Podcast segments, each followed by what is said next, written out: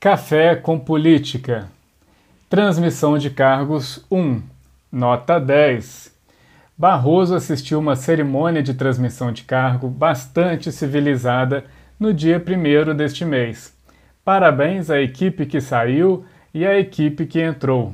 Parabéns ao prefeito Anderson por ter acompanhado o ex-prefeito até o andar térreo do prédio dos Três Poderes.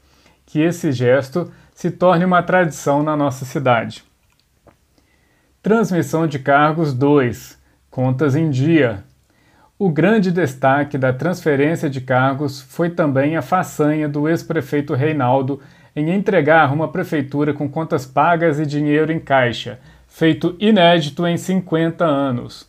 Salário rigorosamente em dia, obras de infraestrutura, iluminação e dívidas de antigos gestores pagas são algumas das marcas registradas da gestão Reinaldo que vão perdurar. Transmissão de cargos 3. Companheiro e nosso candidato.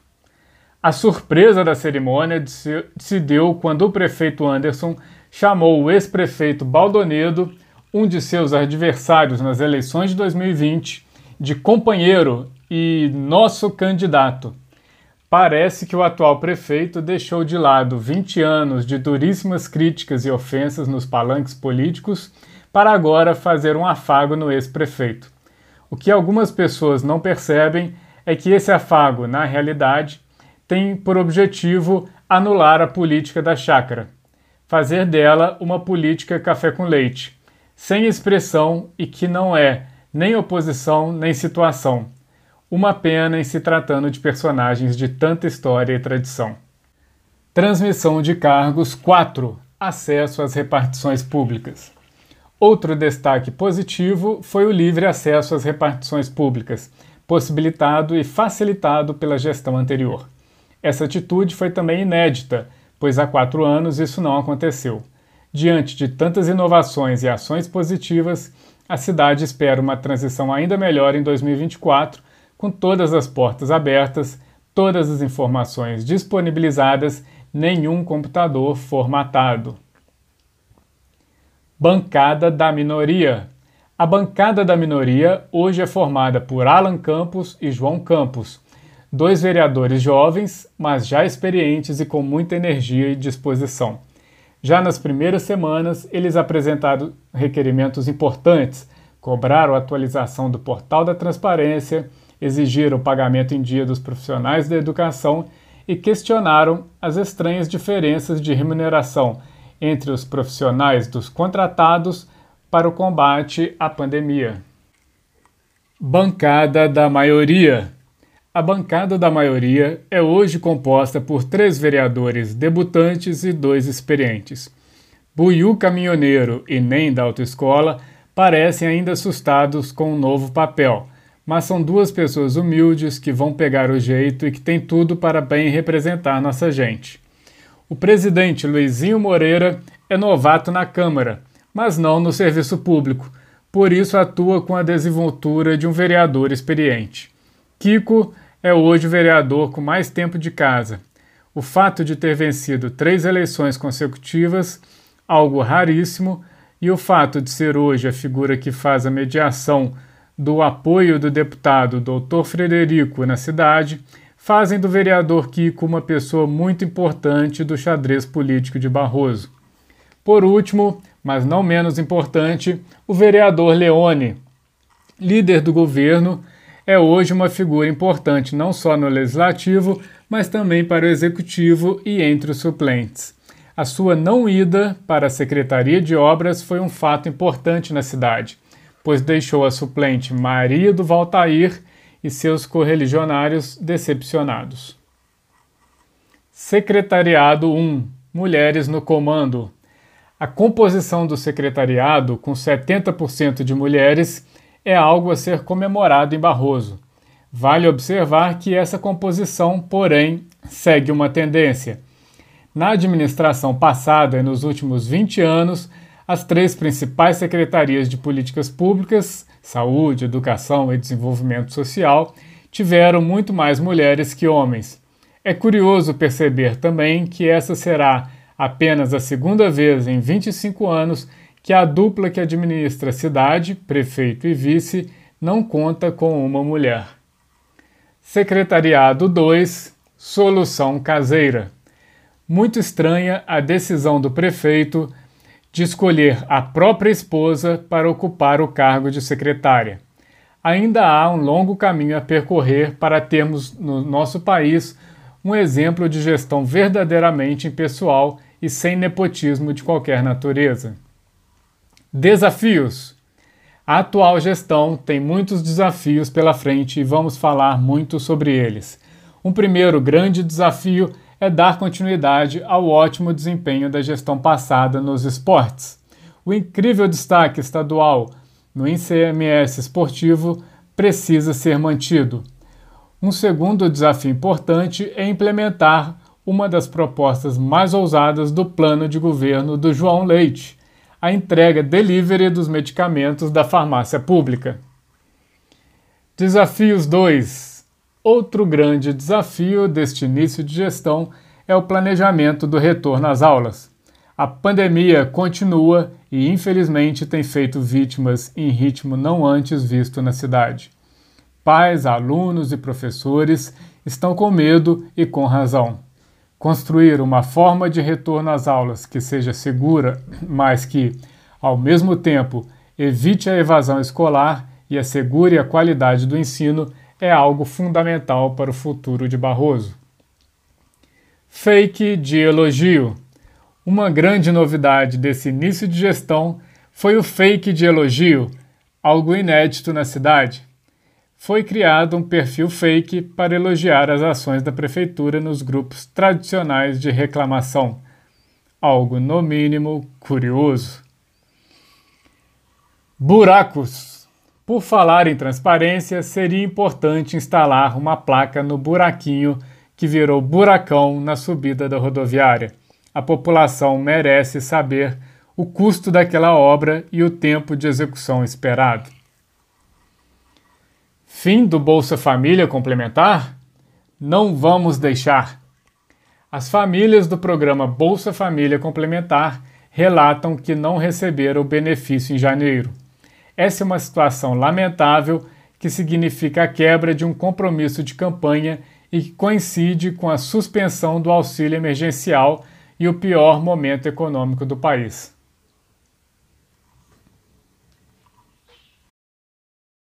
Dedinho de prosa com história. Ah, Barroso!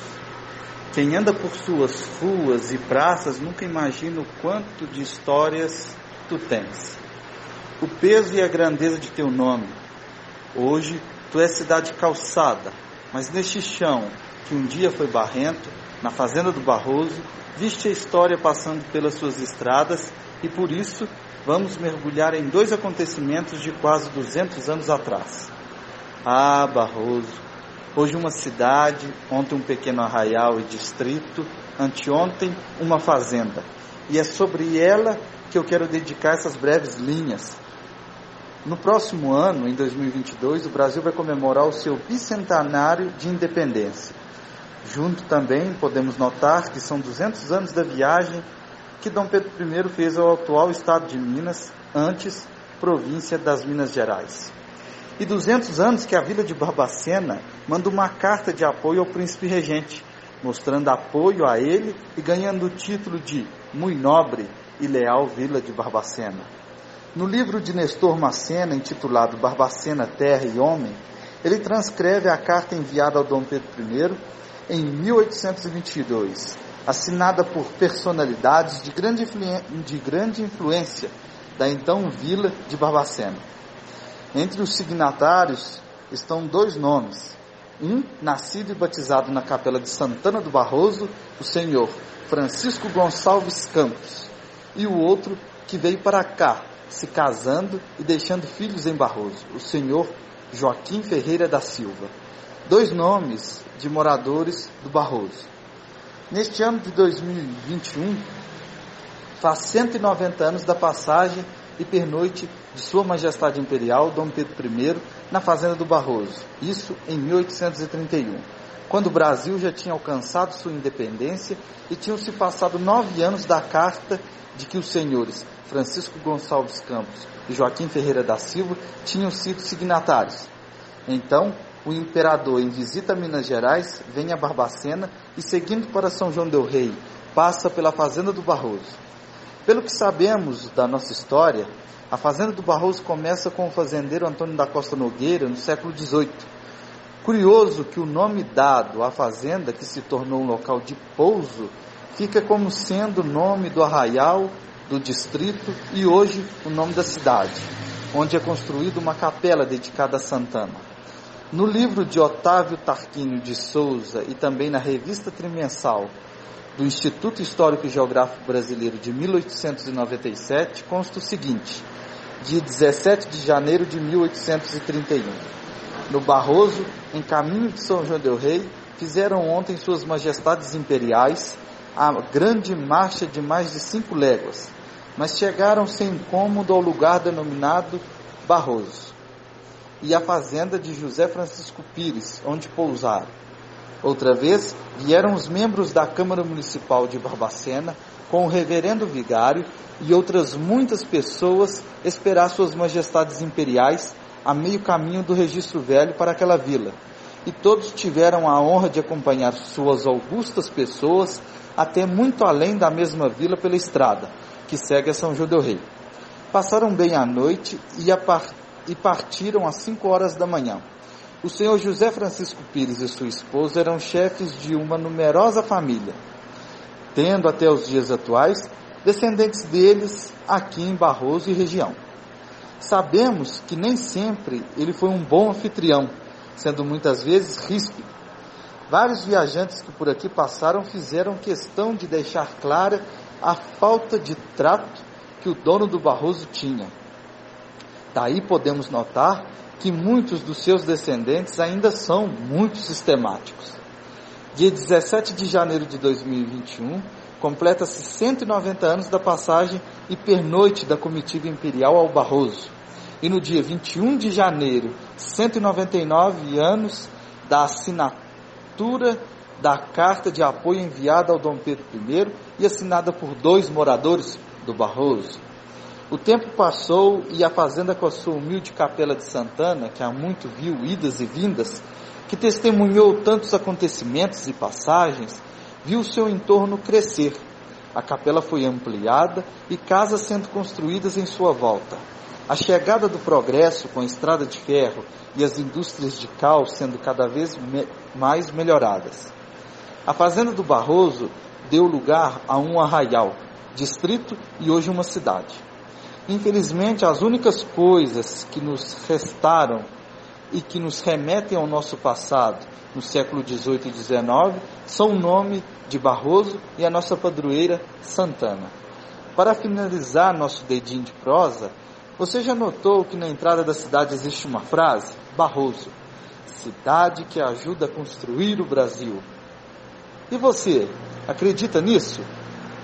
Pode acreditar pois temos um grande potencial histórico, cultural, intelectual e material. Tchau, tchau e até a próxima. Caros ouvintes, eu sou a Verinha, filha do senhor Mazinho, como todos me conhecem. É, sou moradora do bairro do Rosário e vivi em Belo Horizonte por muitos anos, onde me formei em administração na Católica Belo Horizonte e pós-graduei em análise de sistemas pela FUMEC. Profissão que trabalhei também por longos anos.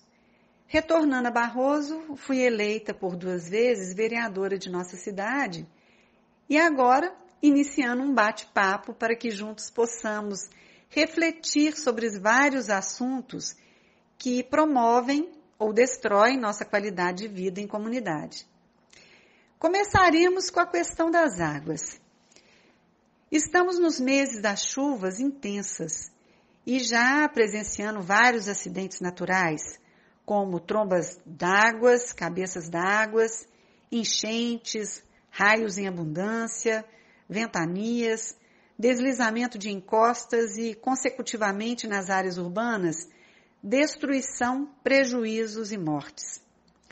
Especificamente em Barroso, temos uma topografia que minimiza a ação destrutiva dessas catástrofes.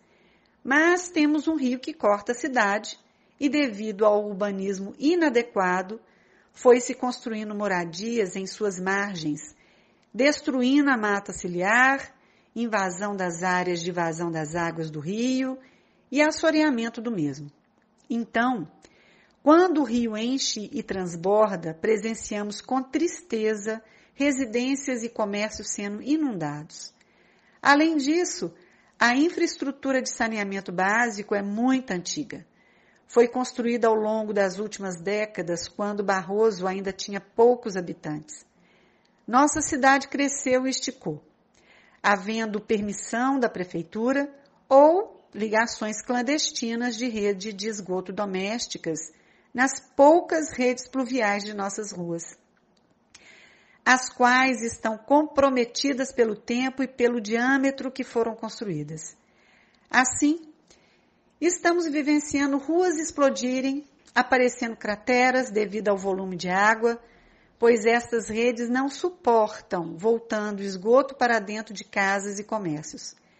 As ruas onde não existem redes pluviais, a enxurrada invade as casas tendo presenciado cidadãos que varrem seu entulho, lixo e resto de capina para dentro de bueiros, ocasionando o entupimento dos mesmos. É, muitas vezes provocando nos pontos mais críticos a completa destruição da via pública.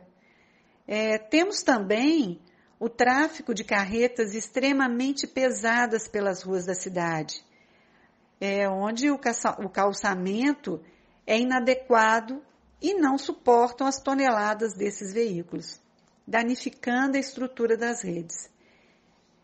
Não podemos deixar de falar sobre o descarte do lixo, móveis e utensílios nas margens do Rio das Mortes, dentro e fora da área urbana. Gente, são fatos óbvios, mas ao falarmos sobre esse assunto, queremos provocar a indignação do cidadão. Porque além de um planejamento a longo prazo pelo executivo municipal, na infraestrutura, na reestruturação viária de nossa cidade, é preciso que todos nós munícipes sejamos parceiros de ações sociais e ecológicas, é, fazendo cada um a sua parte, inclusive dando a destinação final de seu lixo de forma adequada, nos dias e horários estipulados pela Prefeitura. Temos de lembrar que, mesmo havendo muita chuva nesse período, os reservatórios de abastecimento de água continuam abaixo do nível desejado. Portanto, quando, enquanto vereadora, consegui que a Copasa inserisse Barroso no projeto Pró-Mananciais, onde, em parceria com a Prefeitura, Emater e ONGs promoverão a proteção das nascentes na bacia hidrográfica do município para a produção e aumento do volume das águas. Também eu não posso deixar de insistir que nossa cidade merece um parque ambiental devido à má qualidade do ar que respiramos. Precisamos arborizar e embosquecer o nosso habitat, a nossa cidade, mas de forma planejada, como revitalizar, sanear o esgoto, fazer plantio de árvores e criar uma estrutura para visitação da Cachoeira da Romana. Como podem, gente, ignorar uma preciosidade dessas dentro da área urbana de Barroso e permitir a destruição dessa cachoeira por invasões e descarga de esgoto. Sabe, eu quero deixar aqui uma provocação para que os cidadãos barrosenses possam ser parceiros desse projeto e de outros tão importantes para que a qualidade de vida em nossa cidade realmente seja muito melhor. Deixo aqui o meu grande abraço e um até breve a vocês. Boa moçada, tudo bem? Eu sou o professor Marcos Magalhães, eu sou biólogo, sou doutor em entomologia e professor do Instituto Federal de Educação, Ciência e Tecnologia do Sul de Minas, Campus Inconfidentes. Sou arrozense e nessa edição da revista eu estou trazendo para vocês o artigo intitulado Biodiversidade, um tesouro vivo do município de Barroso, Minas Gerais. Poucas pessoas sabem que desde 2003 há um esforço científico para a gente conhecer a fauna e a flora do município que é uma área considerada importante e prioridade para a conservação da flora e potencial para invertebrados aqui em Minas Gerais. Já foram publicados cerca de 10 artigos científicos sobre essa riqueza, a qual eu apresento a vocês então nesse trabalho. Eu não sei se vocês sabem, mas existem duas espécies novas de libélulas que foram descritas e descobertas aqui em Barroso, né? então elas só ocorrem aqui. É, depois ela foi registrada em Ouro Preto, mas as espécies então são registradas pela primeira vez aqui em Barroso, que é Terago ciano e Terago traís. Eu trouxe fotos para vocês, inclusive, verem esses bichos, são lindos, né? Eles foram coletados na Mata do Bom em 2010 e foram descritas em 2014 e 2015. É, outro dado importante, que fora da região amazônica, Barroso abriga a maior riqueza de espécies de marimbondos do Brasil. São cerca de 44 espécies. É um número muito considerado, né? A gente traz aqui na matéria o eixo do pasto, que apesar desse nome, ela é importante aí no controle de pragas agrícolas, principalmente do café. O nome científico da, da espécie é Brachygastra lequiguana. É, e também tem espécies novas para serem coletadas na mata do baú, mas não de marimbondos, outras vespas. É, aqui também no município de Barroso, a gente encontra um inseto muito curioso, que é o diabo do córrego. É um inseto muito pouco conhecido, né?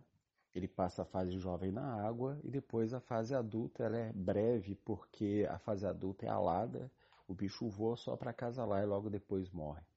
É um bicho difícil de ser encontrado, a gente encontrou é, na Mata do Bal e recentemente aqui na Lajinha e na Cachoeira do Padeiro. É, e podem ser coisas novas, inclusive. A gente está na fase de identificação desse material.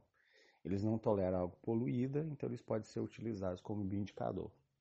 Na matéria da revista eu trago um link de um vídeo que vocês podem acompanhar do nosso canal Mosquitos do Apocalipse, que traz informações sobre esse bicho.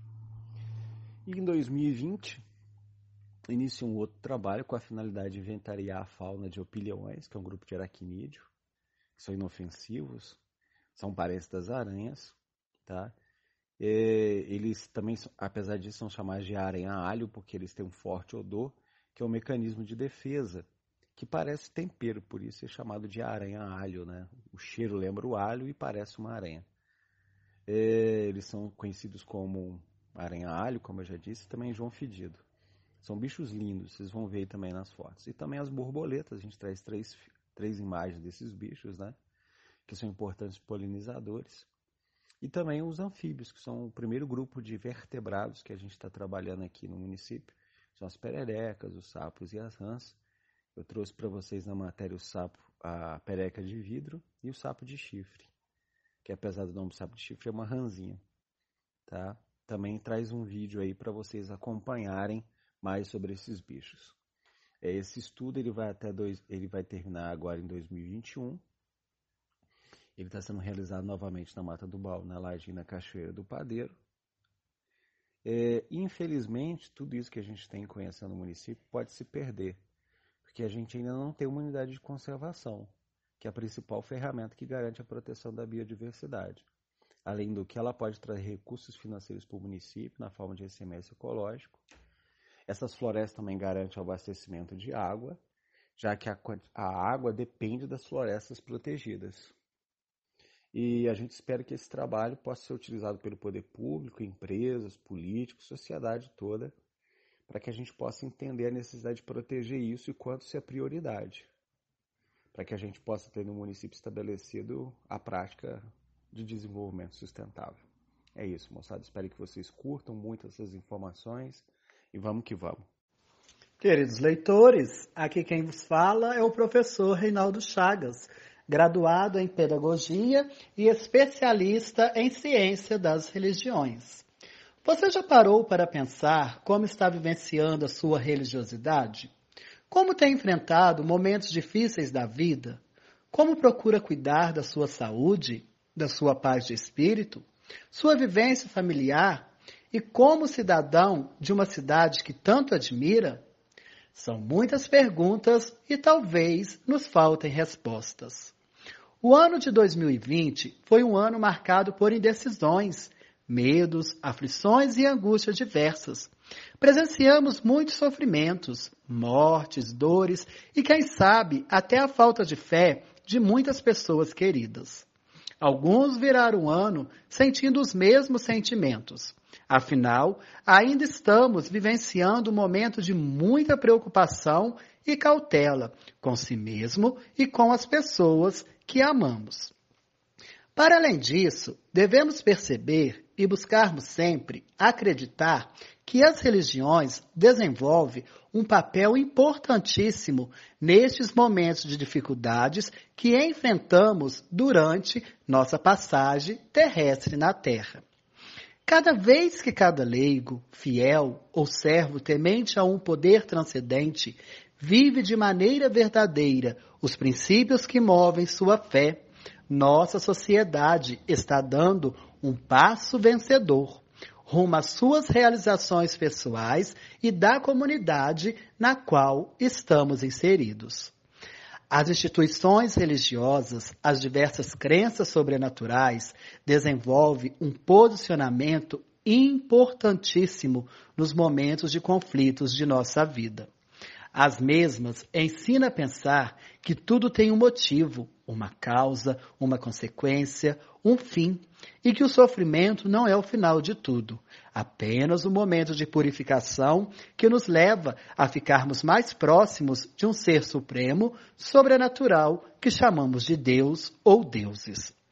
Vivenciamos atualmente a maior crise do nosso ainda novo século, momento este que ficará marcado por toda a história da humanidade, podendo ser até comparado com as sete pragas do Egito, que se retrata nos livros do nosso Antigo Testamento, Bíblia Sagrada, biblioteca essa que nos ensina a viver verdadeiramente a fé religiosa nos princípios e temor a Deus, amando ao próximo e ensinando a estar bem com si mesmo.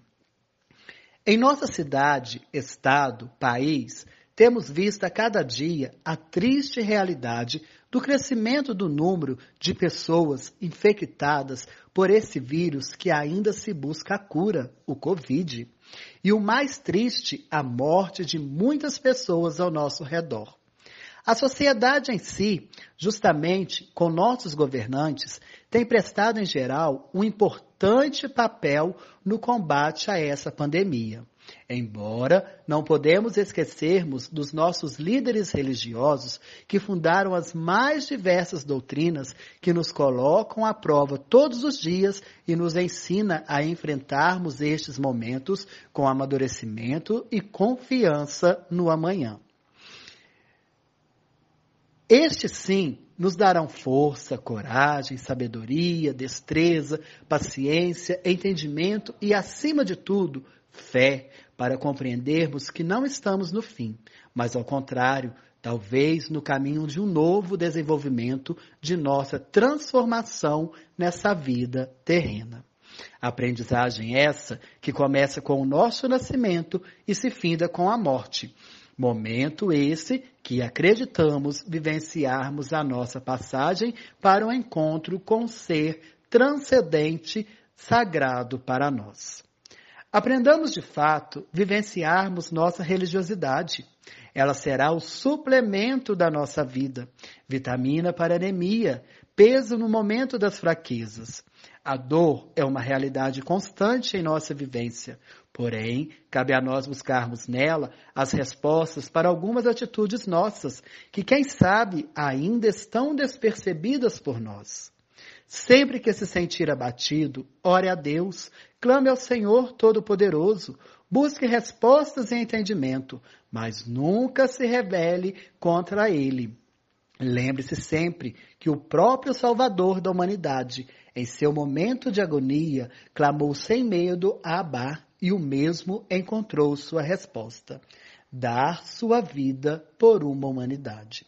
Que 2021 se torne para nós um momento de mudanças e amadurecimento de nossa religiosidade, pois assim como alimentamos o nosso corpo, se torna necessário alimentarmos todos os instantes a nossa alma. Olá!